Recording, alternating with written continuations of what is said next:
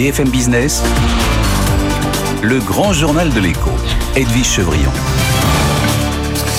Il y a eu la petite chaîne qui monte, qui va peut-être devenir une très très grande chaîne. Il y a maintenant la petite marque d'automobile qui monte. Laurent Rossi, bonsoir. Bonsoir. Merci d'être là. Vous êtes directeur général d'Alpine.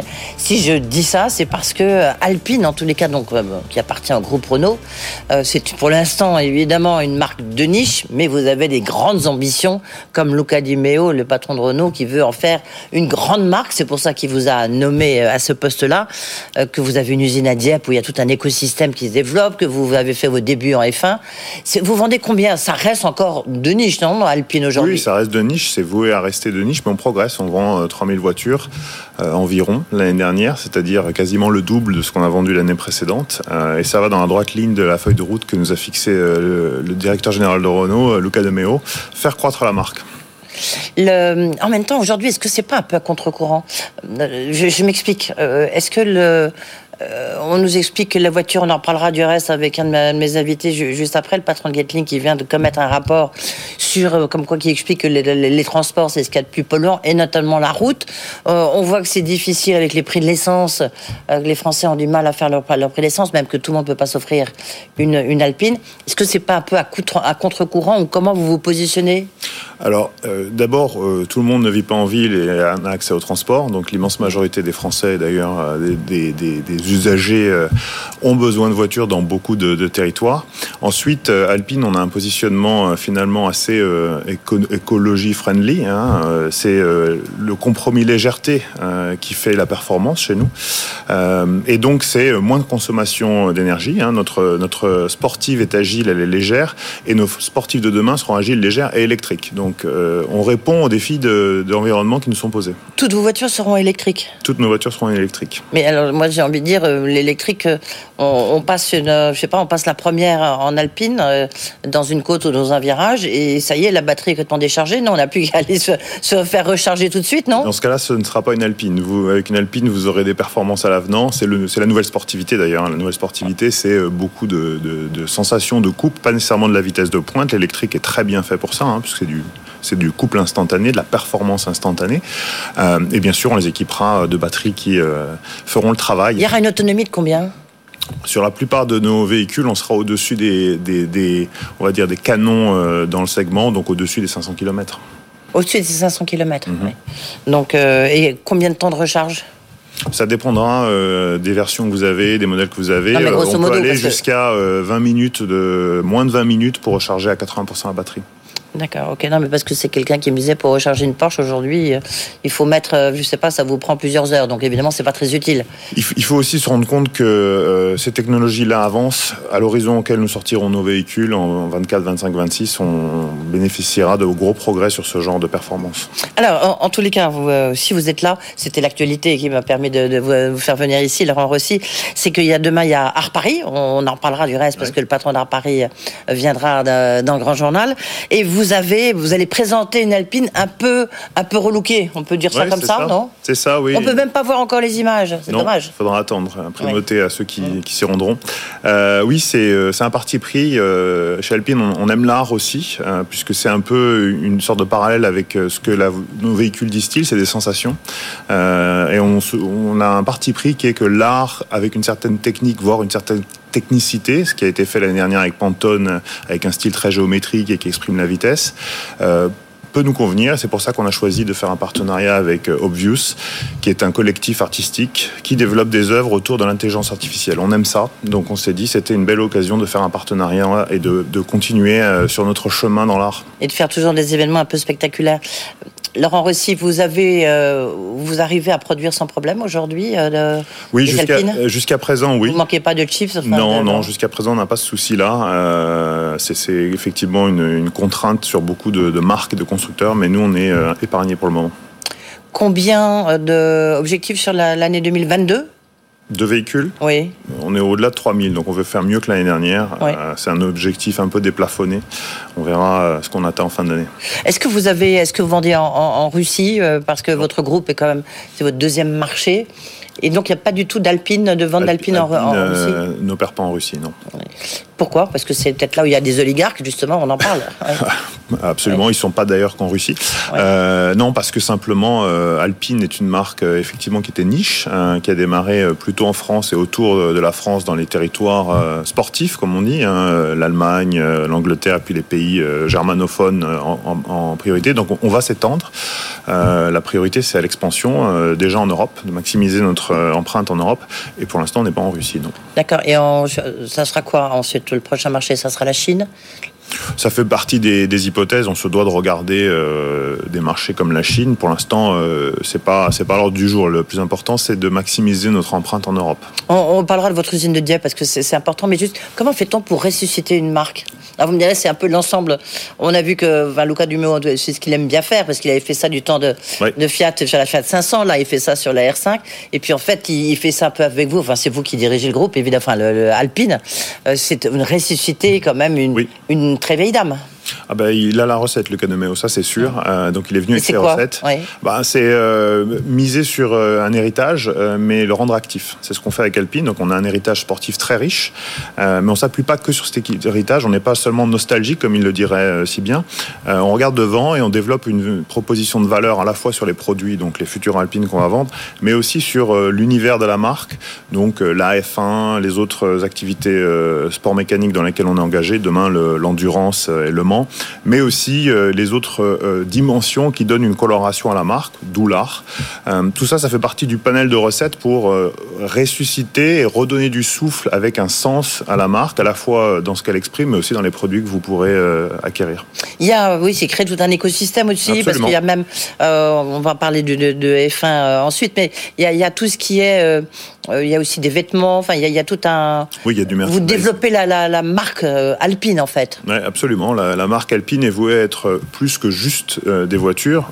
Quelle voiture, certes, mais plus que des voitures, puisque c'est un, un, tout un écosystème, comme vous le disiez, euh, qui doit parler, un univers qui doit parler aux fans de la marque et qui peuvent s'y retrouver au travers de merchandising, d'expérience, jusque dans le produit. Il y a combien de modèles? Pour l'instant, pour ouais. l'instant un seul, c'est ouais. la 110, le modèle ouais. iconique. Euh, demain, au moins trois qui arriveront en 24, 25, 26. Et puis on est déjà électrique, en donc électrique. Et on est déjà en train de travailler aux gammes futures parce que euh, il faut prévoir euh, d'ores et déjà euh, le, le, la, le, futur portefeuille de produits qui suivra les trois de 24, 25, 26. Et les trois qui vont, de, vous travaillez déjà dessus, évidemment. Elles sont, elles sont différentes de la de la 110. Comment, de quelle manière? Alors, Je sais pas un cabriolet. Oui, oui on aura en, en 24 une citadine euh, compacte sportive. En 25, on aura un SUV sportif, on appelle ça un, crossover GT, hein, donc c'est quelque chose qui est beaucoup moins euh, cubique euh, qu'un qu SUV, hein, beaucoup plus sportif dans l'esprit alpine. Et puis en 26, on aura donc la successeur de la 110. Et après, on verra euh, ce qu'on ajoutera au portefeuille. Le, le, prix de votre voiture, le prix de la 110, euh, C'est 70 000 euros C'est oui, de 65 000 euros euh, et au-delà en fonction. La citadine, elle sera à combien Elle sera, sera, beaucoup plus basse. Pour l'instant, on ne veut pas se positionner sur le. Faut pas, faut pas, pas indiquer les secrets de fabrique. Voilà, exactement. Ouais. Mais elle sera beaucoup plus basse. C'est une version beaucoup plus qui sera plus accessible finalement. Et c'est bien, c'est bien le propos, hein, c'est d'ouvrir euh, le portefeuille alpine au plus grand nombre. Votre cible, c'est qui? Votre cible. Cible. Ah, la cible. La cible originelle, évidemment, c'était les passionnés les connaisseurs, donc les connaisseurs de sport automobile et de, et de techniques euh, sportives euh, mécaniques. Euh, la cible demain, c'est élargir autour de ça, c'est euh, le plaisir de conduite euh, et une certaine élégance, donc et les sensations. Donc c'est les gens qui rentrent dans ce dans ce dans ce cadre-là qu'on va essayer de, de, saisir. Et toutes vos voitures sortent, enfin les 2641, parce que 3000, enfin Peut-être que vous êtes à 3000, c'était 2641 le chiffre, non de... Oui, c'était 3000 prises d'ordre, 2640 livraisons. Il y a toujours un délai puisqu'il faut 6 mois, 4 à 6 mois pour avoir une Alpine, d'où le delta. Ouais, est-ce que vous avez, euh, est-ce que vous avez, euh, euh, les délais se sont allongés là avec tout ce qui se passe? Ils ont toujours été plus ou moins constants chez nous, ouais. entre 4 et 6 mois selon les versions. Ouais. Sans plus.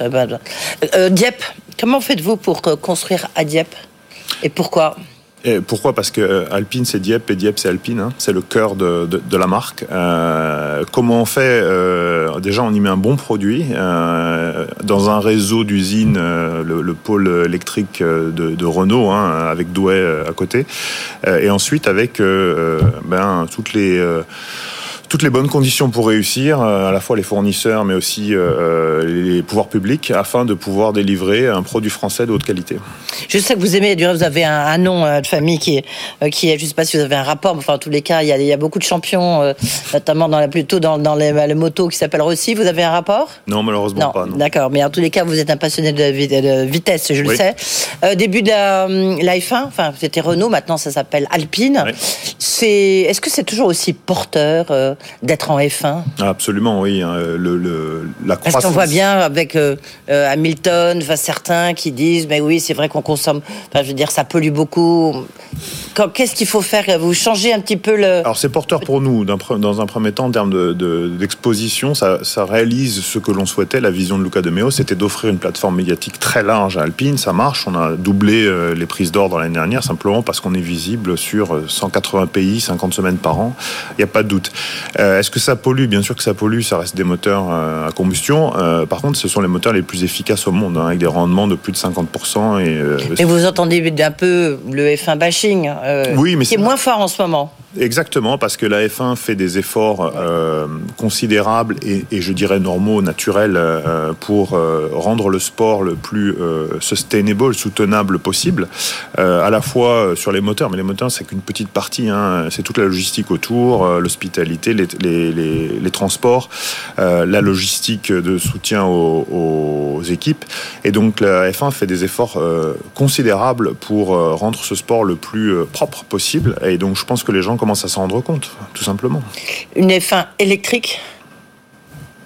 Aujourd'hui, euh, une F1 électrique. Ça existe. Enfin, il y, a, un circuit, concurrent qui, qui, fait ça. Euh, mais est-ce que c'est, est-ce que vous, enfin, comment est-ce que Laurent, Laurent Rossi, le patron d'Alpine, réagit par rapport à Aujourd'hui, tout simplement, on ne pourrait pas atteindre les niveaux de performance euh, des F1 actuels avec des moteurs électriques. Donc, c'est un horizon plus lointain. et donc, peut-être que dans 10, 15, 20 ans, c'est assez difficile à prévoir. L'électrique fournira des prestations suffisantes, mais aujourd'hui, c'est ce n'est pas envisageable. Donc, pour l'instant, un hybride est une très bonne réponse. Est-ce que vous avez des problèmes pour recruter des gens, des ingénieurs par exemple? Non, non, On a plutôt des problèmes pour gérer le, nombre de demandes. Hein. on n'a pas de souci de ce côté-là. Non, c'est un domaine qui attire et une marque qui attire. Oui, pour l'instant, euh, je touche du bois. On a plutôt plus de, de demandes qu'autre chose. Merci beaucoup, Laurent Rossi, d'avoir été euh, avec nous. Donc, euh, bonne, euh, bonne exposition, puisque c'est ça, il ne faut pas dire Art Paris demain, après-demain, pour le grand public, oui. le 7 avril. C'est ça. merci d'avoir été avec nous. J'en profite pour dire qu'on peut retrouver votre interview sur les podcasts de BFM Business et surtout, allez-y. dans un instant, c'est les, prochains défis du quinquennat. Emmanuel Le Chypre va débattre avec Dominique Carlac, la vice-présidente du MEDEF, sur un dossier chaud. Devinez quoi? Les retraites, bien sûr.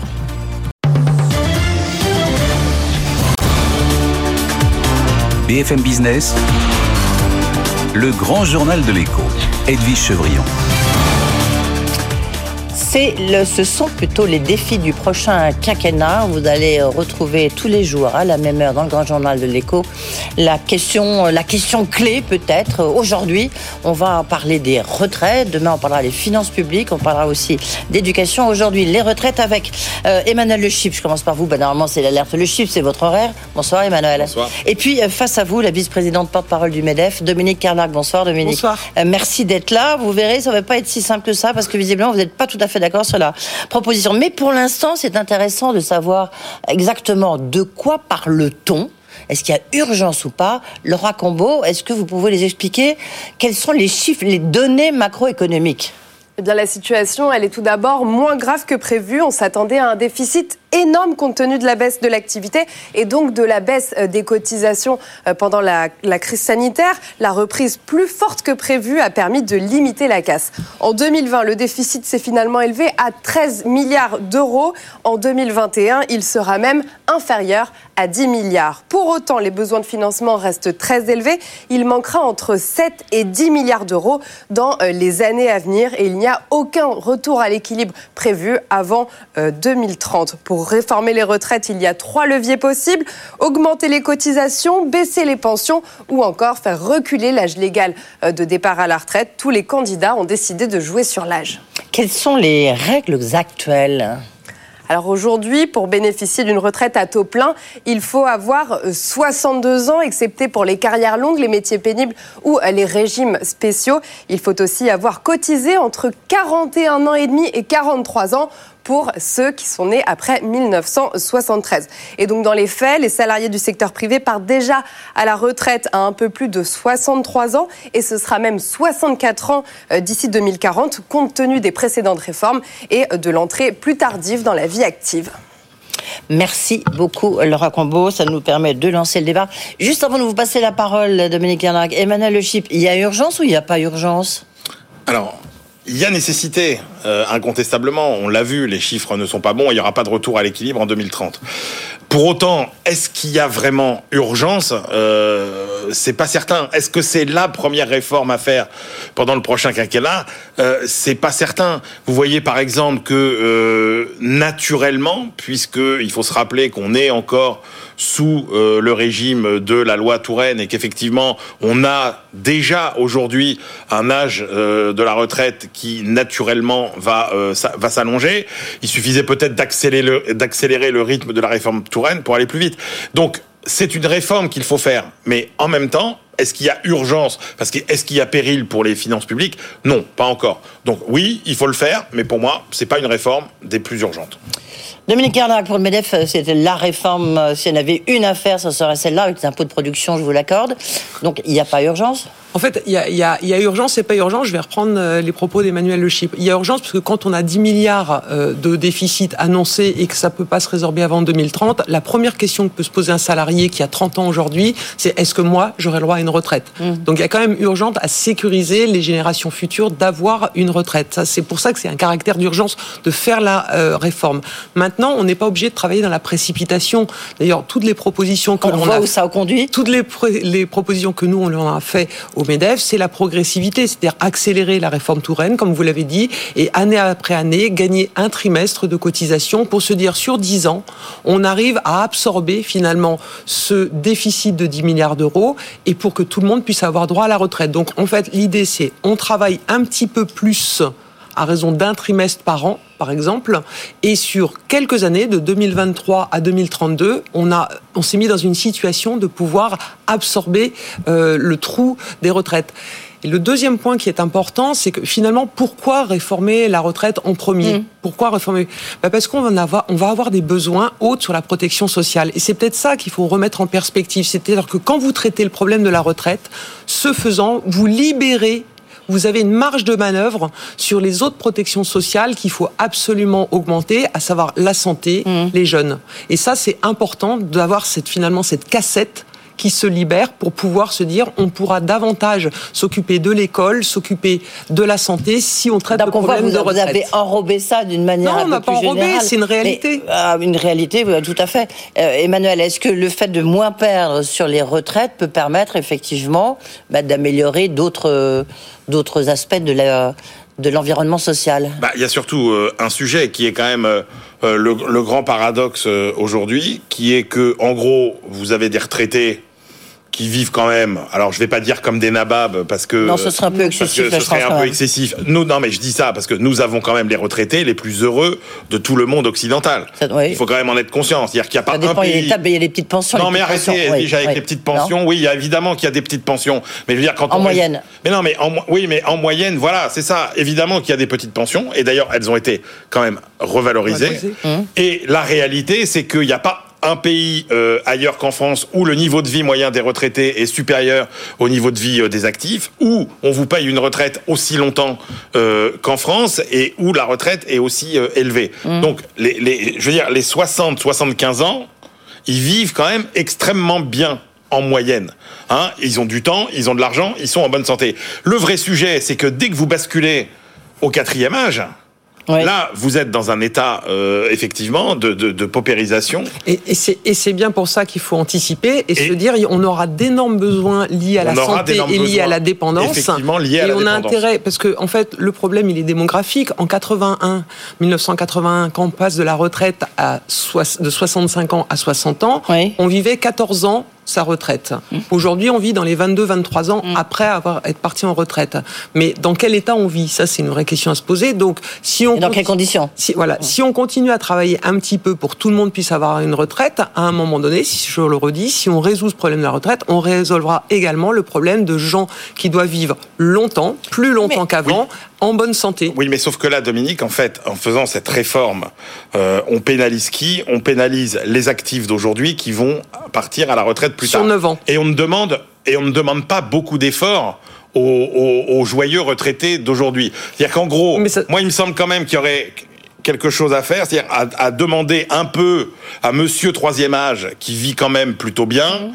de contribuer à euh, remplir les poches de Monsieur quatrième âge, qui lui vit dans un état de paupérisation quand même important. Je suis pas sûr parce que c'était pas les règles du jeu. Donc, euh, mais surtout, souvenez-vous quand la CSG a été appliquée justement. Euh, sur, les retraites, non, mais, ce que ça a provoqué. Après, l'allongement de, de, de, de, la durée de vie au travail, dire, personne peut le contester quand, vous, quand, quand la durée de vie augmente autant qu'elle a. À une condition. Moi, c'est qu'on ait encore un job. Exactement. Voilà. Alors, désolé, il y a plusieurs ça, points. Ça, je me tourne vers le MEDEF. C'est que, enfin, Dominique Arnac, c'est qu'il y en a un sur deux déjà qui a 62 ans, il n'a plus de job. Tout à hein. fait. Donc, en fait, il faut travailler sur plusieurs choses. Un, demander aux retraités actuels un effort. Je pense que c'était pas la règle du jeu. Il vaut mieux demander progressivement sur 5 à 10 ans à ceux qui sont actifs de travailler un trimestre de plus pour pouvoir équilibrer tout ça.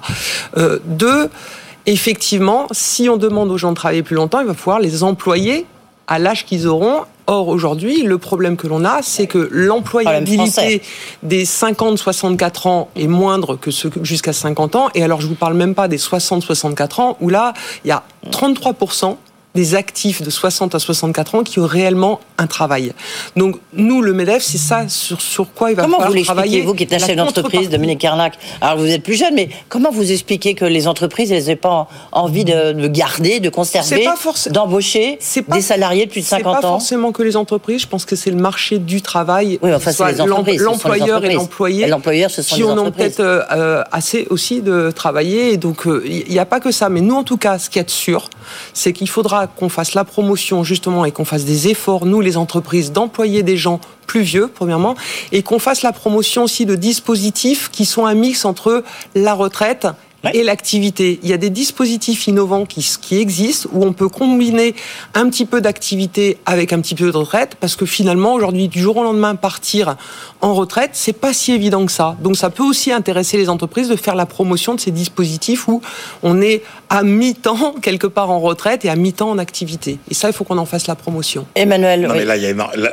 là, pour le coup il y a énormément à faire. Ce qu'on voit ah c'est qu'effectivement quand on repousse l'âge de départ à la retraite. C'est un effet. C'est que ça a un effet, effectivement, sur l'activité globale. Euh, la visibilité, en fait. Effectivement, on voit le taux d'activité des 55, euh, 60 euh, et des 60, 64 augmenter, effectivement, progressivement. Mais c'est vrai qu'il reste beaucoup à faire. Il reste beaucoup à faire sur le plan culturel parce que, quand même, quand les entreprises ont fonctionné pendant des décennies avec cette idée de la pré-retraite qu'il fallait que les gens partent le plus vite possible qu'à 45 ans, on arrêtait de les former. Et je veux dire, changer cet état d'esprit c'est quand même extrêmement euh, compliqué. Et puis effectivement, euh, prévoir des sorties de carrière en sifflet, c'est-à-dire que on ne, vous ne soyez pas actif euh, avec vos 8 heures par jour pour votre dernier jour de travail et que le lendemain vous vous retrouviez dans votre fauteuil avec votre mm. canne à pêche qu'on vous aura offert pour votre pot de départ. Vous voyez et donc, et donc ça, il y a énormément de, de gens qui aimeraient travailler. Par exemple, ne serait-ce que la formation.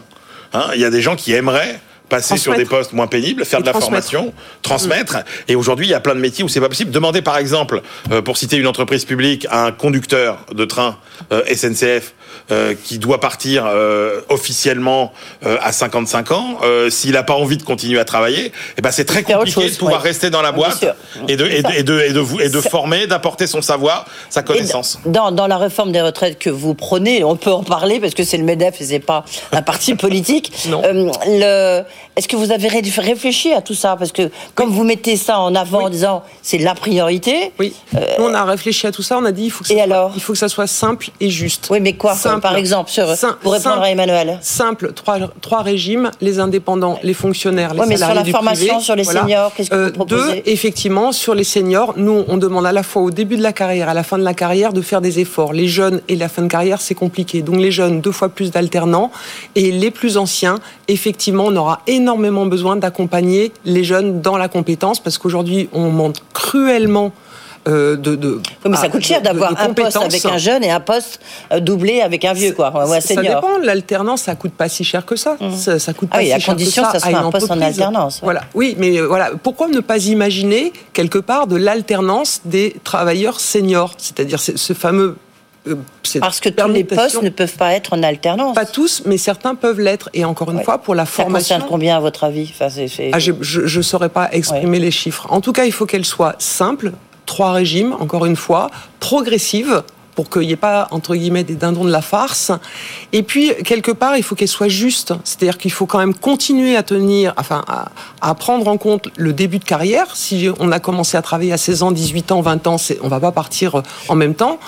Et puis aussi, si ça a été pénible, je pense qu'il faut garder la notion de pénibilité parce que ben il y a des gens qui sont rincés à 55 ans, alors qu'il y en a d'autres qui effectivement sont très en forme à 65 ans. L'énorme nouveauté, l'énorme nouveauté par rapport aux, 40 années euh, passées, c'est quand même le, renversement du, rapport de rareté sur le marché du travail. Exactement. C'est-à-dire que ça, c'est quand même considérable. Quand les entreprises euh, pouvaient aller choisir sur le marché du travail les compétences dont elles avaient besoin, qu'elles ne, qu'elles ne formaient plus finalement je veux dire, on avait ce que disait le patron de la Déco-France, Alexandre Virossière, dans notre émission spéciale. Il disait maintenant, euh, avant, j'essayais de vendre mais, voilà, des, gens qui avaient envie de trouver un job. Et puis maintenant, je suis l'impresario des boîtes, des entreprises, pour leur dire Exactement. Mais vous savez, c'est formidable. Et ça, ça va quand même changer. Et puis, et puis en matière de formation, on voit bien qu'on va réinternaliser énormément la formation. Moi, je me rappelle quand j'étais petit, dans ma famille, il y avait plein de gens qui étaient ce qu'on appelait des ingénieurs maison. Ils n'avaient pas fait d'études. Exactement. Et ils, avaient, ils passaient des diplômes en permanence dans leur bah, Maintenant, il y en a beaucoup. Et ça, ça, recommence. Et il y a vraiment quelque chose qu'il va falloir vraiment développer, c'est cette notion de mentorat, d'accompagnement, mentorat, mécénat de compétences. On en a énormément besoin. Et comme aujourd'hui, il y a un marché du travail hyper volatile, que euh, les jeunes qui arrivent dans le marché du travail, au bout de 18 mois, ils sont déjà en train de chercher ailleurs, bah, pour fidéliser et entretenir la compétence, il faudra qu'on ait cet accompagnement, ce mécénat de compétences avec des plus anciens. Ce qui est très important, c'est que si on fait ça, on transmet non seulement de la compétence, mais on transmet aussi la culture d'entreprise. Et de la fidélité à l'entreprise. Et, et ça, aujourd'hui, finalement, on se rend compte que c'est, c'est, ça fait partie des euh, la raison d'être, le sens. Euh, faut, faut, faut, que le salarié, il veut maintenant être en accord avec les valeurs de l'entreprise. Et ça aussi, ça fait partie de ces choses qui vont. Euh, qui, Moi, j'ai un exemple. Alors, qui est moins senior. Moi, j'ai, rapide. Voilà, j'ai une entreprise euh, moyenne d'âge 32 ans, et puis récemment, on recrute quelqu'un qui avait 42 ans. Et donc, on explique, bon, ben voilà, c'est quelqu'un qui est pas comme vous, qui a 10 ans de plus. Les gens étaient hyper contents. Ah mais vous expliquez, les gens étaient hyper Quelqu'un de 42 ans, vous, vous dites au, non, non, mais ce 30 ans, il ne sera pas comme je vous. Parle d'une spécificité. Non, je parle d'une spécificité. Non, mais voilà, ça ne sera pas la même génération, donc vous n'allez pas travailler de la même manière. Les gens étaient hyper contents. Donc ce qui vaut pour une petite entreprise dans mon domaine, je pense que dans d'autres entreprises, mm. ce mélange des générations, c'est quelque chose qui est plutôt attendu par les salariés. Merci beaucoup. On aurait pu faire toute l'émission hein, sur la question des retraites. De toute manière, à mon avis, une fois, on va en reparler. Avec Dominique, les, retraités d'aujourd'hui, quand même, ils s'en tirent bien. ils n'ont pas beaucoup cotisé. Euh, non, ils ont eu quand même. C'est les règles du jeu. Et ben moi qui serais sans doute à la retraite C'est les enfants des oui, Glorieuses. en profiter alors. Il faut demander aussi un effort à ceux qui peuvent le faire. Merci beaucoup. Vous reviendrez nous voir en tous les cas après euh, l'élection du prochain. Euh, euh, président ou présidente de la République, euh, peut-être parce que ça sera effectivement la priorité. Merci beaucoup, merci beaucoup Dominique Carlac, euh, vice-présidente, porte-parole du MEDEF. Merci beaucoup Emmanuel Le demain, ça sera autour des finances publiques aussi, un point très intéressant. On en parle très très peu. dans un instant, c'est Jacques Gounon, le patron de Getlink, qui viendra nous parler aussi ben, des, des émissions à effet de serre. Qu'est-ce qui pollue plus les voitures, mais en même temps les infrastructures, c'est pas évident. À tout de suite.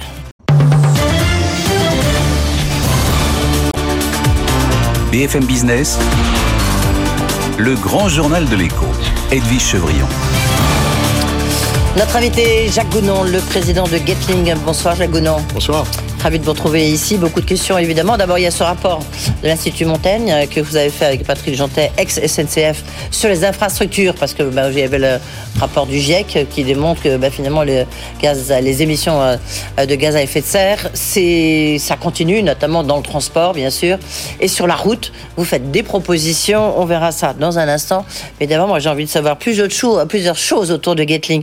D'abord, le trafic se porte combien, comment en ce moment? Alors, se porte très bien parce que alors pour deux raisons. Euh, d'abord parce qu'il n'y a plus de contraintes sanitaires. Les contraintes sanitaires nous ont fortement impacté. Quand les gens peuvent pas traverser la frontière ou les contrôles sont pénibles, ça ralentit les trafics. Donc là maintenant ça repart. Les Britanniques veulent respirer, veulent venir en Europe, il euh, n'y a aucun problème. Et puis pour les marchandises, euh, la Grande-Bretagne continue à consommer. Les pommes de terre Picard iront en Grande-Bretagne. On a mis en place des systèmes pour régler les problèmes douaniers. Donc tout ça se présente bien. Et effectivement, pour l'instant, ce premier trimestre est euh, très réconfortant. Oui, le... Maintenant, on, voit bien d'abord que l'économie euh, britannique a, souffert, qu'on a vu, on a vu, alors moins que ce qu'on on pouvait anticiper, mais il n'en demeure pas moins sur certains secteurs, notamment euh, il y a, lorsqu'on regarde l'automobile, l'automobile c'est plutôt rapatrié sur la France. Euh, enfin, on voit qu'il y, a eu beaucoup de rapatriement euh, d'industrie. Est-ce que vous, vous le ressentez ou pas du tout encore? Alors, compte tenu de la, rapidité de traversée avec le tunnel, je suis pas trop sur les industries lourdes qui sont celles peut-être qui ont le plus souffert, sauf peut-être l'automobile. Moi, je voyais passer des pièces détachées allemandes pour oui, monter en Grande-Bretagne, revenir, etc. Donc là, effectivement, ce trafic est réduit puisque les ventes de voitures ont, fortement baissé.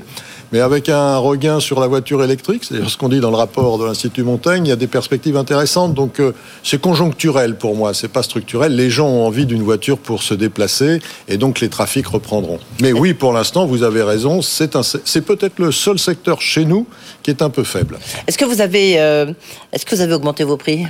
On a augmenté nos prix modestement, modérément, mais comme chaque année, parce qu'on a une politique commerciale que vous connaissez, qui consiste à dire on a un service efficace, rapide, euh, ça a un prix, et, ce prix, bah, il suit euh, bah, l'inflation. On en parle beaucoup en ce moment, et donc euh, oui, bien sûr, on augmente nos prix.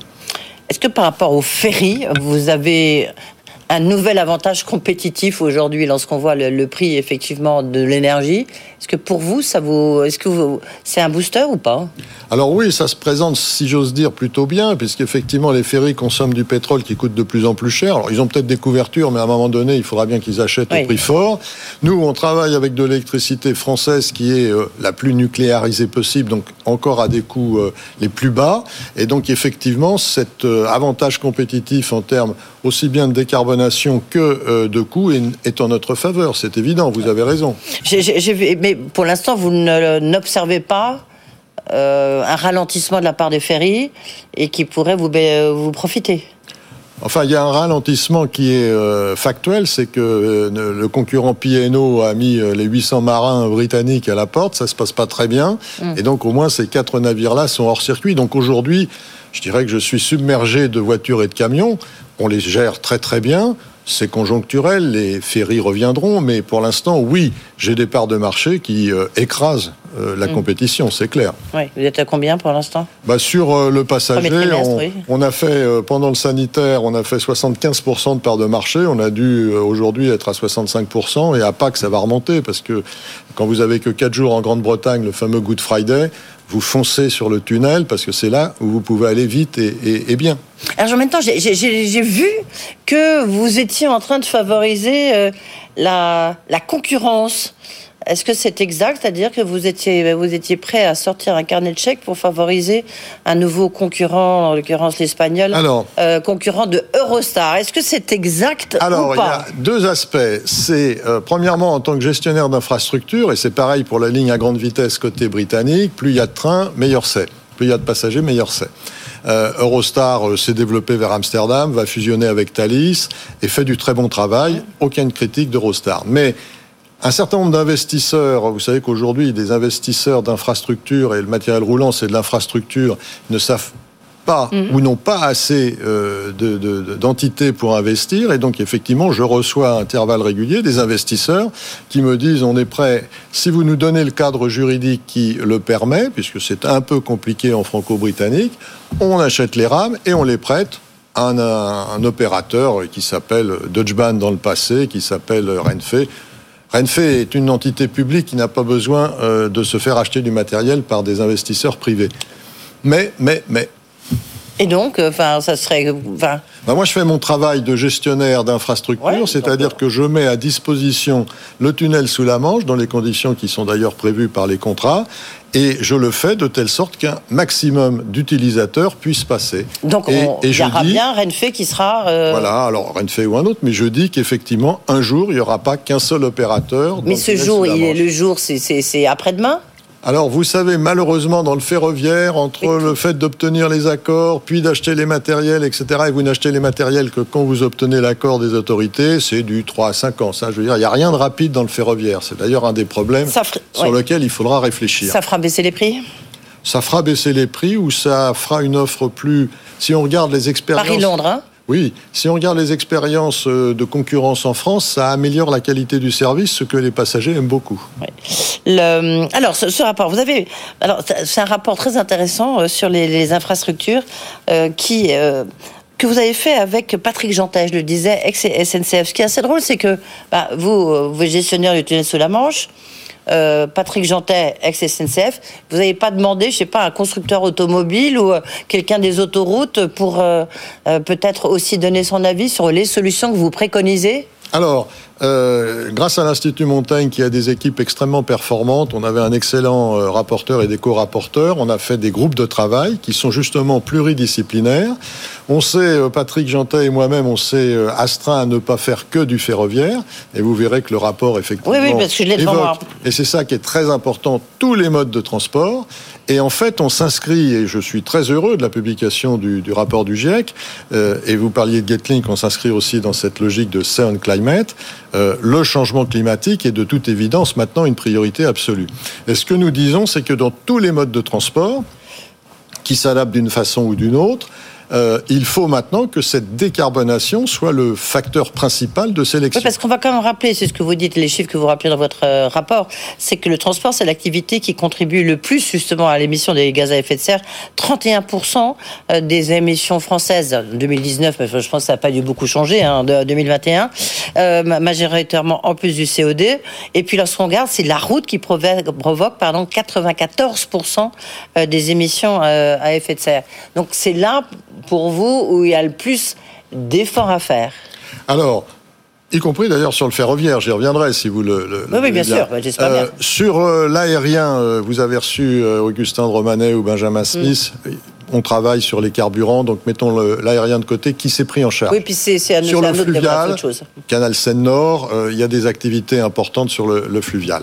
Donc effectivement, les deux grands modes de transport qui euh, monopolisent, si j'ose dire, cette émission à gaz euh, à effet de serre, qui n'a pas réduit, qui ne s'est pas réduite depuis 90, qui a même légèrement augmenté, c'est la route et euh, le ferroviaire. En ce qui concerne la route, euh, on estime, et c'est facile, que euh, la solution reste effectivement pour des gens qui sont obligés de prendre la voiture.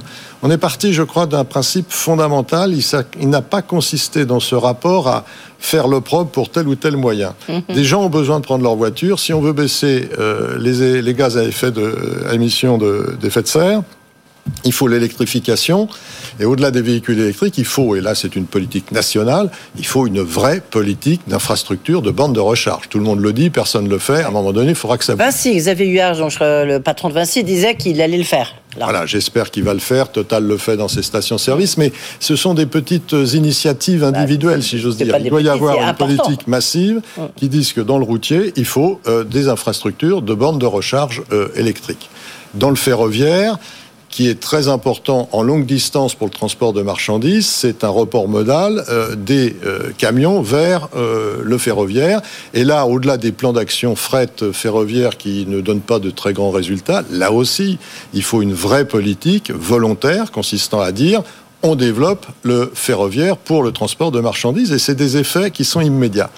Parce que jusqu'à présent, la politique qui a été conduite en faveur du transport public, il ne faut pas oublier, 90 milliards investis en 10 ans, ça n'a joué que pour 1% des gaz à émission de serre.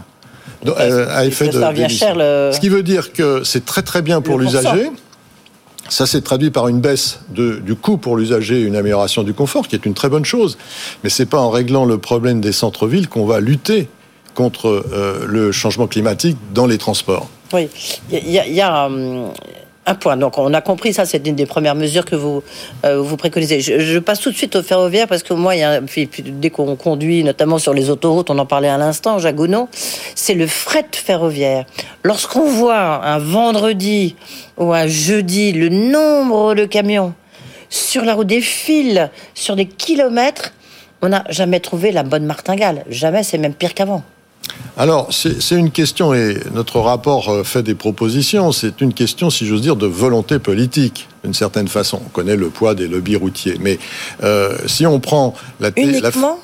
Oui, si on prend la fameuse TICPE, euh, euh, elle prévoyait une euh, taxe carbone qui, une augmentation de la taxe carbone qui s'est pas faite. C'était à propos des gilets jaunes.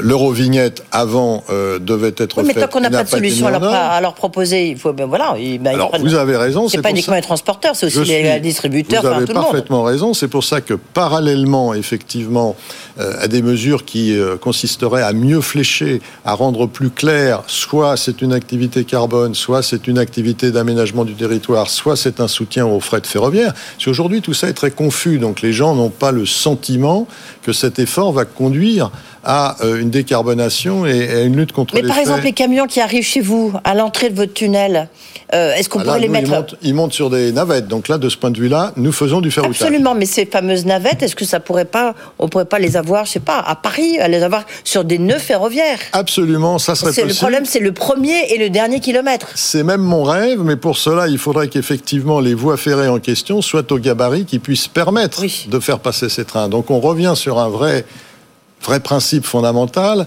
Euh, une vraie politique de décarbonation des transports, c'est pas euh, du saupoudrage, c'est pas du coup par coup, c'est une double réforme de notre point de vue. Premièrement, pour tout ce qui concerne les voyageurs, c'est euh, faire en sorte que les autorités organisatrices de la mobilité aient entre les mains tous les leviers, tous les modes de transport et des objectifs clairs qui leur seraient fixés par un État stratège. Et puis pour le ferroviaire... Exemple, donnez-nous, ça, ça, bah, ça, donnerait quoi Une application euh L'exemple qui fonctionne bien, oui, mais l'exemple qui fonctionne bien, j'allais dire en termes de politique, il faut le reconnaître, c'est le Grand Paris, la Société du Grand Paris. Mm. Pourquoi est-ce qu'on ne fait pas une société du Grand Lyon qui s'occuperait du contournement ferroviaire de l'Est de Lyon, qui est en, en attente depuis je ne sais pas combien d'années Pareil à Marseille, pareil à Toulouse, etc. Est-ce que tous les riverains sont contre? Non, pas forcément. Ah, c'est parce qu'il y a une telle démultiplication euh, des entités qui se prononcent sur ces sujets. Le métropole de Lyon est euh, réduite à un certain périmètre. Il faudrait pouvoir aller plus loin. Donc vous avez, je dirais, une espèce de, d'imbroglio local qui fait qu'effectivement les bonnes décisions sont très difficiles à prendre. Moi, je crois qu'il faut oser des politiques euh, claires, débattre, c'est indispensable, il faut expliquer pourquoi on le fait, et puis après, surtout, il faut agir. Et donc, c'est un peu cette euh, position que nous émettons dans le rapport. Premièrement, donnons du pouvoir complet aux autorités locales avec des objectifs de décarbonation. au niveau des autorités, des autorités, organisatrices de mobilité, le terme est un peu compliqué, mais ça veut dire les grandes métropoles avec un périmètre très large et puis faire en sorte que le rural ne soit pas pénalisé. C'est-à-dire qu'il faut effectivement, je dirais, un souci d'équité entre le, territorial euh, et, l'affectation des moyens. Et puis le, deuxième aspect, le plus important, c'est d'avoir des politiques à long terme claires et des financements qui soient transparents et clairs. On préconise que cette TICPE, qui, dont on parle beaucoup aujourd'hui, qui, qui, est mais soit mise en application, mais si, qui est 5% de l'impôt euh, payé, euh, qu'il soit fléché de façon séparée sur des mécanismes. Et par exemple, J'y reviens, pour les camions, qu'il y ait une taxe forfaitaire annuelle de type Eurovignette, c'est possible.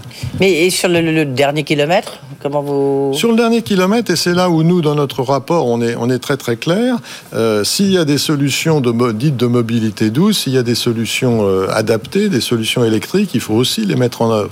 Mais il faut bien voir, et vous avez parfaitement raison avec cette chaîne de camions dont vous parliez, c'est il faut faire porter les efforts là où effectivement les pourcentages d'émissions de gaz à effet de serre sont les plus importants.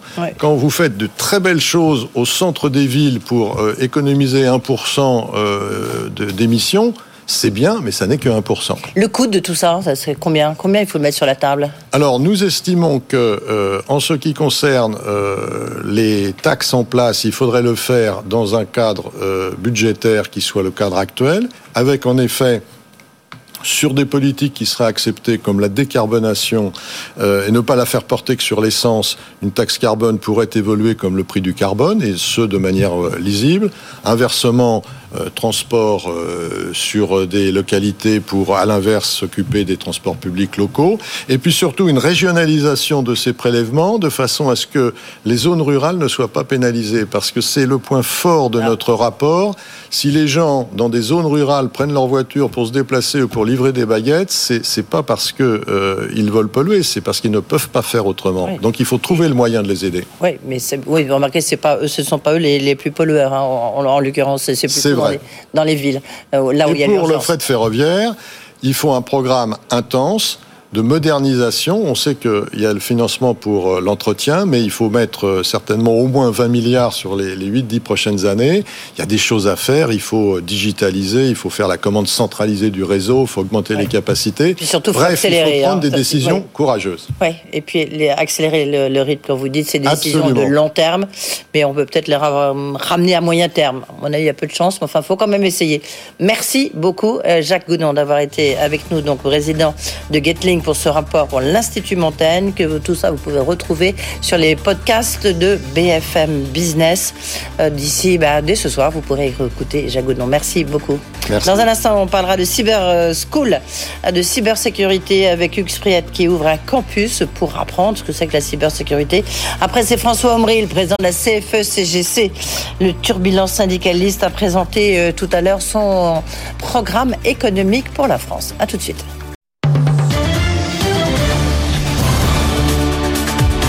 BFM Business, le grand journal de l'écho, Edwige Chevrillon. Deux invités dans cette dernière demi-heure du Grand Journal de l'Écho. Hugues Spriet, cofondateur d'Oteria Cyber School, qui est déjà au studio avec nous. Hugues Spriet, bonsoir. Bonsoir Edwige. Merci d'être là. Et puis François Omri, le président de la CFE-CGC. Euh, on va parler de cybersécurité d'abord, parce que c'est vrai que c'est un des secteurs, bah, surtout en ce moment, hein, euh, qui, est- qui explose. Et donc vous, euh, vous venez de la cybersécurité chez Orange, je crois. Exactement. Et là, vous avez créé votre campus pour former, notamment, ou même surtout des jeunes, au métier de cybersécurité. Vous-même, vous êtes jeune. C'est un métier plein d'avenir. Vous avez levé 3 millions de- d'euros euh, auprès de grands patrons qu'on connaît euh, ici. Je ne sais pas si on peut les citer. On les Si, cite. si. euh, Gilles Schnepp, Jacques Richer. Et qu'est-ce que... Une école de plus, j'ai envie de dire? Ou euh, Une- une il éco- est un super campus, où est-ce que ça sera Racontez-nous. Alors c'est une école de plus, mais une école 100% dédiée à la cybersécurité. Et vous l'avez dit, euh, la cybersécurité est essentielle pour construire une société de confiance. Et notre première mission en tant que nouvelle école, c'est d'aller susciter des vocations chez les jeunes. La cybersécurité est souvent associée à un milieu un peu austère, on l'associe aux attaques, mais il faut, faut voir que derrière, il y a des métiers passionnants. C'est des métiers porteurs de sens, parce que c'est, il s'agit bien, la finalité, c'est de construire une société de confiance. Alors c'est quoi, pas ouais, porteur de sens, élément de société de confiance, Impact. c'est un peu des éléments de langage. Moi j'ai envie de dire concrètement, qu'est-ce que vous allez leur apprendre? Bah, concrètement, derrière la cybersécurité, déjà, il y a 40 métiers différents. Ouais. Donc, on a besoin de profils très variés. Il y a les profils techniques de ethical hacker qu'on connaît bien, mais il y a aussi des profils non techniques qui vont s'occuper, qui vont répondre à la question comment on organise l'entreprise autour des enjeux de la sécurité? Et nous, on a l'ambition, chez Oteria Cyber School, d'adresser tous ces métiers. Oui, et là, mais vous adressez tous ces métiers, vous allez avoir des profs, des immersions, des stages en entreprise. Comment est-ce que vous allez vous organiser Et puis surtout, quel diplôme ils auront à la fin? Alors, la, la force d'Oteria, déjà, c'est d'avoir une équipe de profs assez unique dans l'écosystème de la cybersécurité. C'est 12 profs qui regroupent, qui regroupent toutes les disciplines de la cybersécurité. On retrouve des experts de référence en pentest comme Franck Ebel. On a l'ancien responsable cybersécurité de l'école centrale Paris qui viennent tous se fédérer autour de notre projet. Pour, pour le diplôme, c'est un diplôme qui est reconnu par l'État, un équivalent d'un bac plus 5, donc comme un master euh, de référence en cybersécurité. Le, Où est-ce que ça sera cette, euh, cette école, ce campus? Alors, on a voulu un campus accessible, donc c'est à 20 minutes en métro de la gare Saint-Lazare. Un campus accessible à 20 minutes en métro de la gare Saint-Lazare. Et qui sera aussi, il y aura certains cours au campus cyber qui auront lieu au campus cyber. Donc vous connaissez sûrement l'initiative qui a été lancée par Macron en 2018. Oui.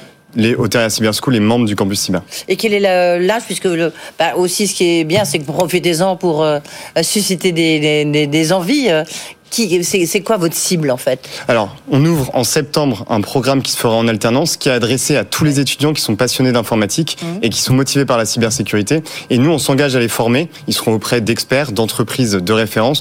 On les forme en trois ans à un métier de la cybersécurité. Et grâce à nous, ils pourront se spécialiser sur un métier.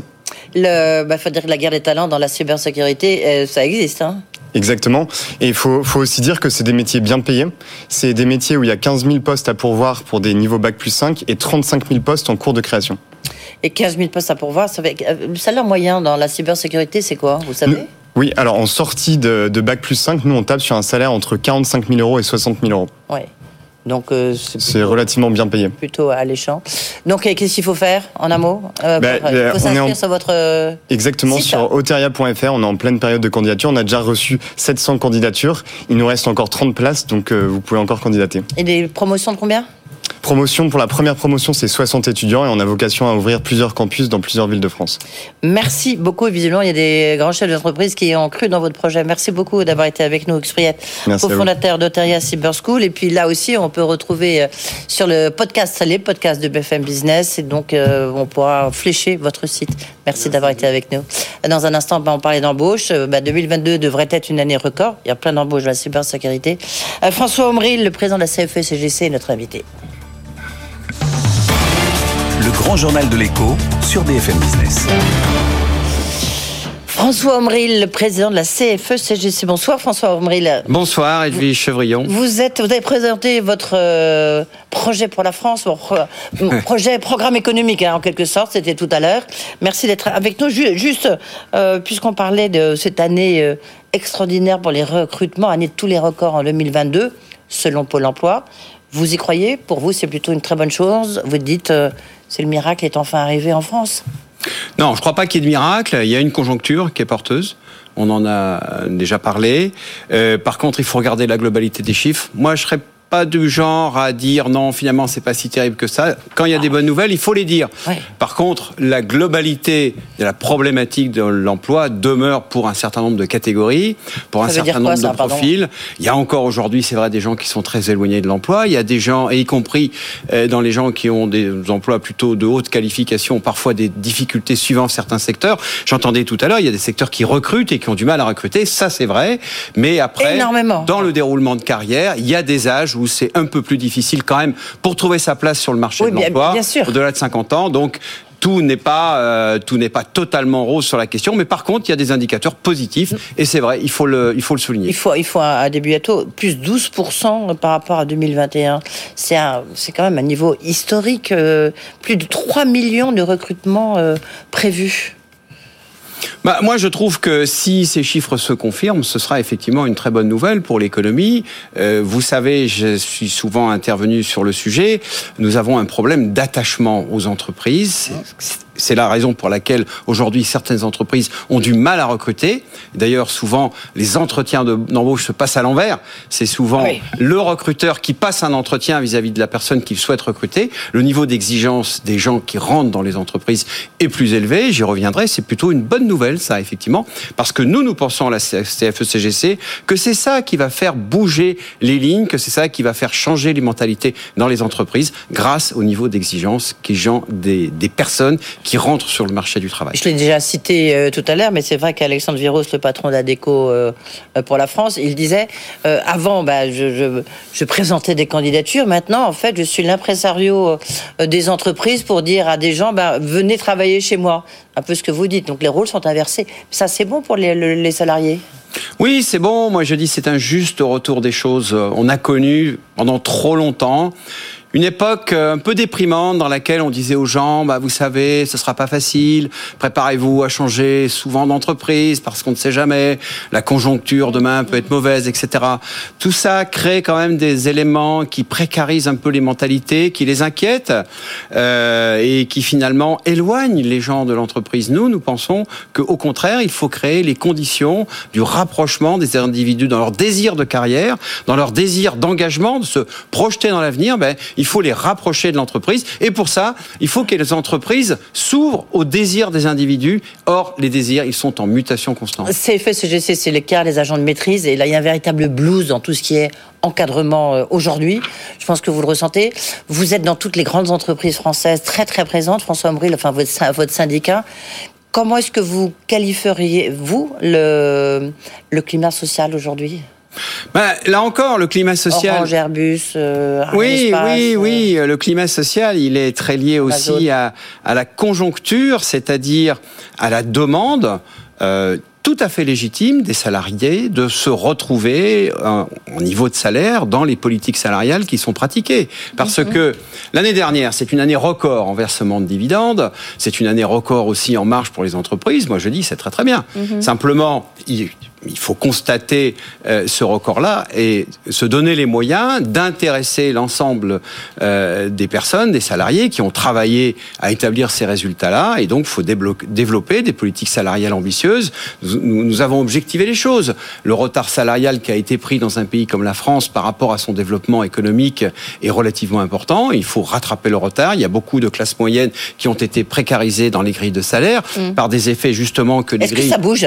Bah, ça bouge. Que les négociations, ça ne bouge pas suffisamment. Les... Elles en sont où les négociations Tout à l'heure, je recevais euh, Dominique Cardac, la vice-présidente du MEDEF. Ça, bouge un peu, mais on a l'impression que c'est toujours pas conclu. Non, mais y compris dans l'hôtellerie, restauration. Le discours, on le connaît. Vous savez, les gens sont très résilients, mais ils en ont un peu marre. C'est-à-dire qu'on leur a dit, notamment dans les très grandes entreprises, on leur a dit, écoutez, les résultats sont bons, ah. mais euh, peut-être que demain, ce sera plus difficile. Donc soyez patients, attendez encore un peu pour la revalorisation de vos salaires, etc. Il faut garder les marges de manœuvre. Tous ces discours-là, on les connaît et on les a subis depuis des années. Or là, maintenant, ça n'est plus tenable parce que justement, les difficultés, elles s'étendent. Les populations qui sont confrontées à des difficultés, elles s'étendent de plus en plus. Et maintenant, on vient au résultat, comme on dit, il faut que les politiques salariales soient beaucoup plus ambitieuses, soient beaucoup plus euh, attractives, mais surtout qu'elles soient beaucoup plus justes. C'est-à-dire que le travail récupère sa part dans la valeur ajoutée. Aujourd'hui, soyons clairs, et d'ailleurs, au passage, Alors justement, bah, j'allais y, venir, j'allais y venir. Restaurer la confiance, vous, avez, vous êtes venu. J'ai apporté le document. Un gros, je le montre. document, voilà, vous on, peut, on, va le montrer, continuer à le montrer comme ah, ça. Je, le remonte. On, pourra le voir.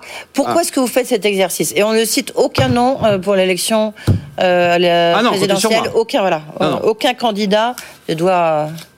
On fait cet exercice euh, dans notre organisation. Vous savez, une organisation syndicale, c'est un travail du quotidien. Il faut en permanence être en assistance à nos militants, formation, leur donner des, des éléments pour comprendre les évolutions du droit, etc. On les arme finalement pour être des militants efficaces. Donc ça, c'est le travail du quotidien. Mais on a aussi, je crois, une responsabilité, c'est d'être en projection sur l'avenir, d'avoir finalement une vision prospective de la société pour essayer de réagir à ce climat de crise permanent dans lequel on est et qui finalement euh, baisse un peu le moral des troupes. Et Alors, que... qu'est-ce que vous préconisez? Il nous reste 4 minutes, donc allez-y. Écoutez, pour nous, on a sélectionné et on est rentré dans une forme de logique, de logique qui s'incrémentent. Le premier chapitre, le premier problème, c'est l'économie. C'est le partage de la valeur. C'est justement, on considère que l'économie, d'une certaine façon, a déraillé. Elle est partie trop dans la financiarisation. Il faut retravailler sur le partage de la valeur. Et pour ça, euh, euh, réexaminer les conditions dans lesquelles, aujourd'hui, on rétribue l'ensemble des parties qui constituent l'entreprise. Ça, ça en fait partie aussi. Mais pour ça aussi, il faut changer les structures financières des entreprises. Il faut remettre en question la comptabilité, travailler sur des comptabilités extra-financières. Pourquoi? Parce qu'une fois qu'on a avancé sur la question économique du partage de la valeur, et notamment à travers la réindustrialisation du pays, à travers la montée en gamme, la montée en compétences, abandonner finalement la culture permanente de la réduction des coûts et de la réduction de l'activité uniquement à son coût salarial. Il faudra, pas, il faudra passer et penser à une transition juste qui respecte l'environnement. Mais vous comprenez bien, euh, François Ambril, juste un point. Mais vous parlez, il faut changer les comptabilités, mais c'est pas la France toute seule, petit pays euh, dans un vaste monde, qui va décider qu'il faut changer la, comptabilité. Eh bien, vous voyez, euh, ça c'est ce qu'on entend. Parce que sinon, euh, bah mais, non, écoutez, pas alors, mais ça je le sais, mais c'est ce qu'on entend depuis des années. Rien ne change. Moi, nous, nous pensons, nous pensons justement, et c'est au niveau européen, c'est un peu documenté, effectivement au niveau européen, mais nous pensons que la France peut montrer l'exemple sur un certain nombre de données, et notamment sur les questions de la comptabilité. Il ne faut pas attendre que tout le monde se mette d'accord, parce que personne ne se mettra jamais d'accord. Je vous fais observer que s'agissant de la comptabilité, nous sommes sous l'emprise d'une comptabilité nord-américaine qui, d'une certaine façon, attaque la compétitivité. Mais ça commence à bouger. Vous êtes d'accord Ça commence à bouger. Ça commence si à vous bouger, aviez justement. une mesure, puisque nous avons fait une émission euh, première mesure pour la France, ça serait quoi, euh, François Omril, vous, votre première mesure Ah, si vous, voulez étiez- une seule mesure? Oui. Il manque 20 millions, 20 milliards, pardon. Il manque 20 milliards d'euros sur la recherche publique en France. Par, par rapport à nos objectifs, par rapport aux compétiteurs. Une mesure, je mettrai l'argent qu'il faut sur la table en termes budgétaires pour remotiver tout l'effort de recherche en France. La fuite des cerveaux, ça n'est pas qu'une discussion de bout de comptoir, c'est une réalité et pour ça, il faut des moyens. C'est pour nous une des mesures essentielles. Ça permettra la montée en compétitivité, la montée en gamme des compétences. Et à partir de là, on développe toute une pyramide d'emploi.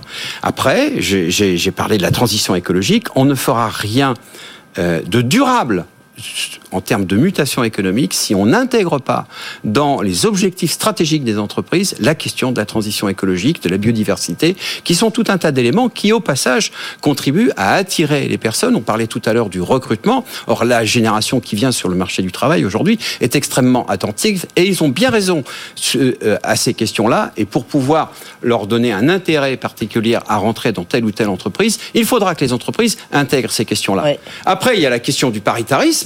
Il faudra redonner Ah, au paritarisme sa place dans la démocratie. Oui, et le réformer, vous êtes d'accord bah, le réformer, le faire évoluer, moi je suis pas contre. Ah. Mais le paritarisme a fait ses preuves et il n'y a pas de démocratie efficace qui ne laisse la place qui lui revient au paritarisme parce que ce sont des acteurs qui prennent Mais leurs responsabilités paritarisme dans le dialogue modernisé, on en parlera, on reparlera, parce qu'à mon avis, ça c'est un sujet qui va aussi revenir sur la table. Merci beaucoup. En tout cas, merci de m'avoir invité. Merci François Omri, le président de la CFE-CGC. Redonner confiance, voilà, c'est pour être un maître mot pour beaucoup de candidats aussi. Tout à fait. Merci beaucoup. Voilà, c'est la fin euh, du grand journal de l'écho. On peut podcaster votre interview euh, sur BFM Business. Et puis, on se retrouve bien sûr ce soir et demain euh, pour un nouveau grand journal. Bonne soirée, tout de suite, Tech Co. Le grand journal de l'écho sur BFM Business.